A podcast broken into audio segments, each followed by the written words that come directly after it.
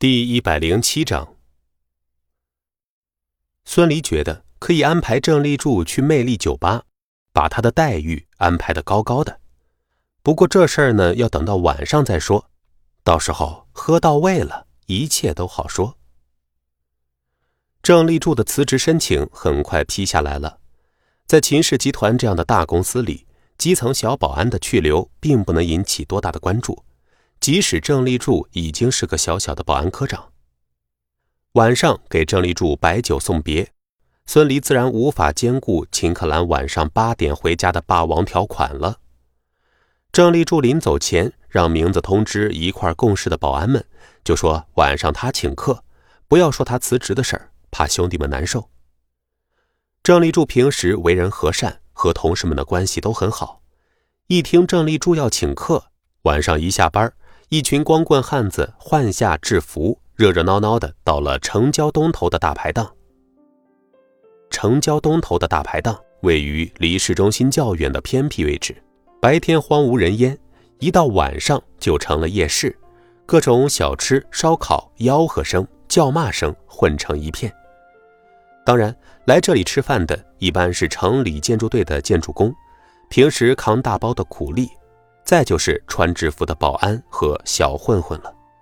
总之啊，这里是个穷人能够吃饱喝足的好地方。因为是来做别的，所以郑立柱带着温萌萌一起来了。几天不见，温萌萌似乎变得越发美丽动人了，小脸红扑扑的，显然已经被郑立柱这小子滋润过了。一群保安差不多有十多个人，名字和大排档的老板显然很熟。让老板拼了两张长桌，又偷着摸了把胖老板娘的大屁股，而后才笑呵呵地点起菜来。都不是什么精致的菜肴，但是量大管饱，酒水也便宜，啤酒一提一提的往上拿。温萌萌羞答答的给保安们满上一圈酒之后，就躲在郑立柱身边，小口的吃着菜。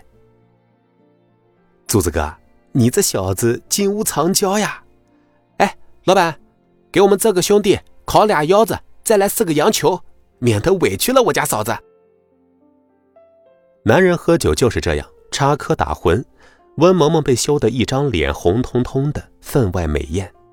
再看看郑立柱，明显喝酒上头了，趁着酒劲儿就开始吹嘘房中绝技，惹得温萌萌在下边偷偷拧着他腰眼肥肉。一直到喝趴下了几个保安兄弟之后，郑立柱都没有说他辞职的事情。他说：“今天就是要来和兄弟们做别的。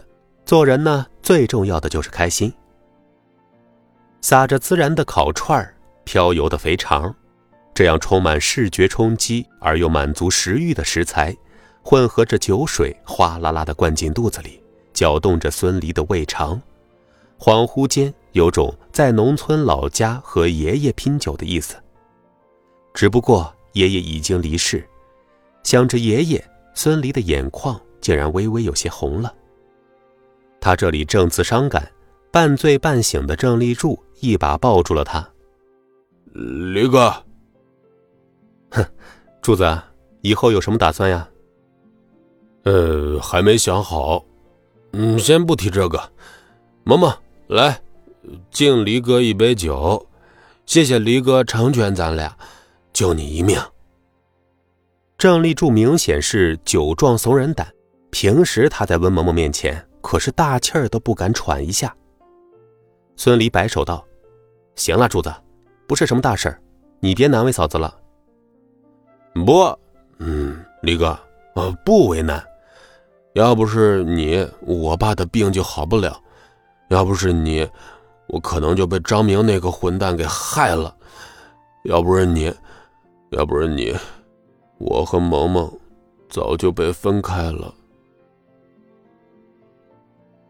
温萌萌这会儿也红着脸看着孙离，郑重的说道：“离哥，谢谢你，你是我和柱子的大恩人。”孙离愣了一下，看着温萌萌诚挚的眼神，将杯中酒。一饮而尽。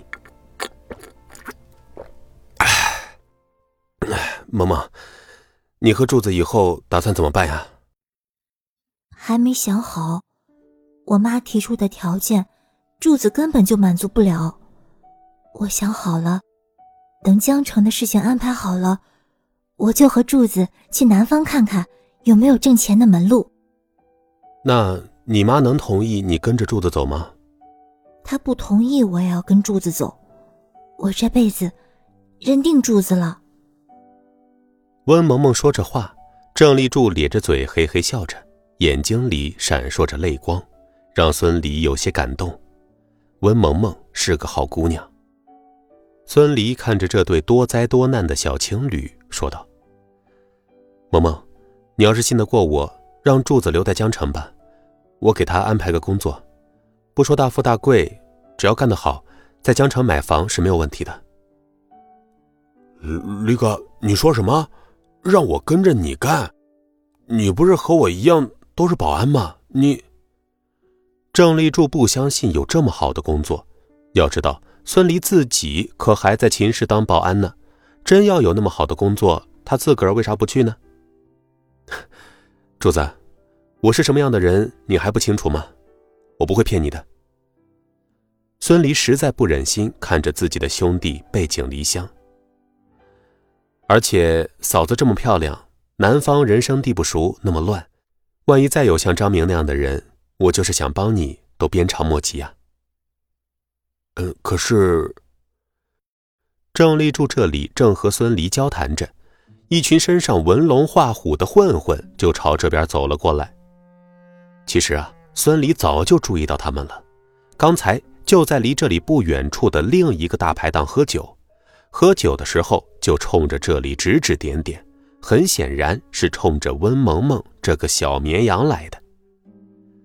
大排档这样的地方，突然来了温萌萌这样的美女，酒池肉林之后，借着酒劲儿，这群混混更不愿意放过这只绵羊了。几个混混大摇大摆的将周围的客人给赶走，胖老板娘上来制止，被混混一个大耳贴子扇倒在地。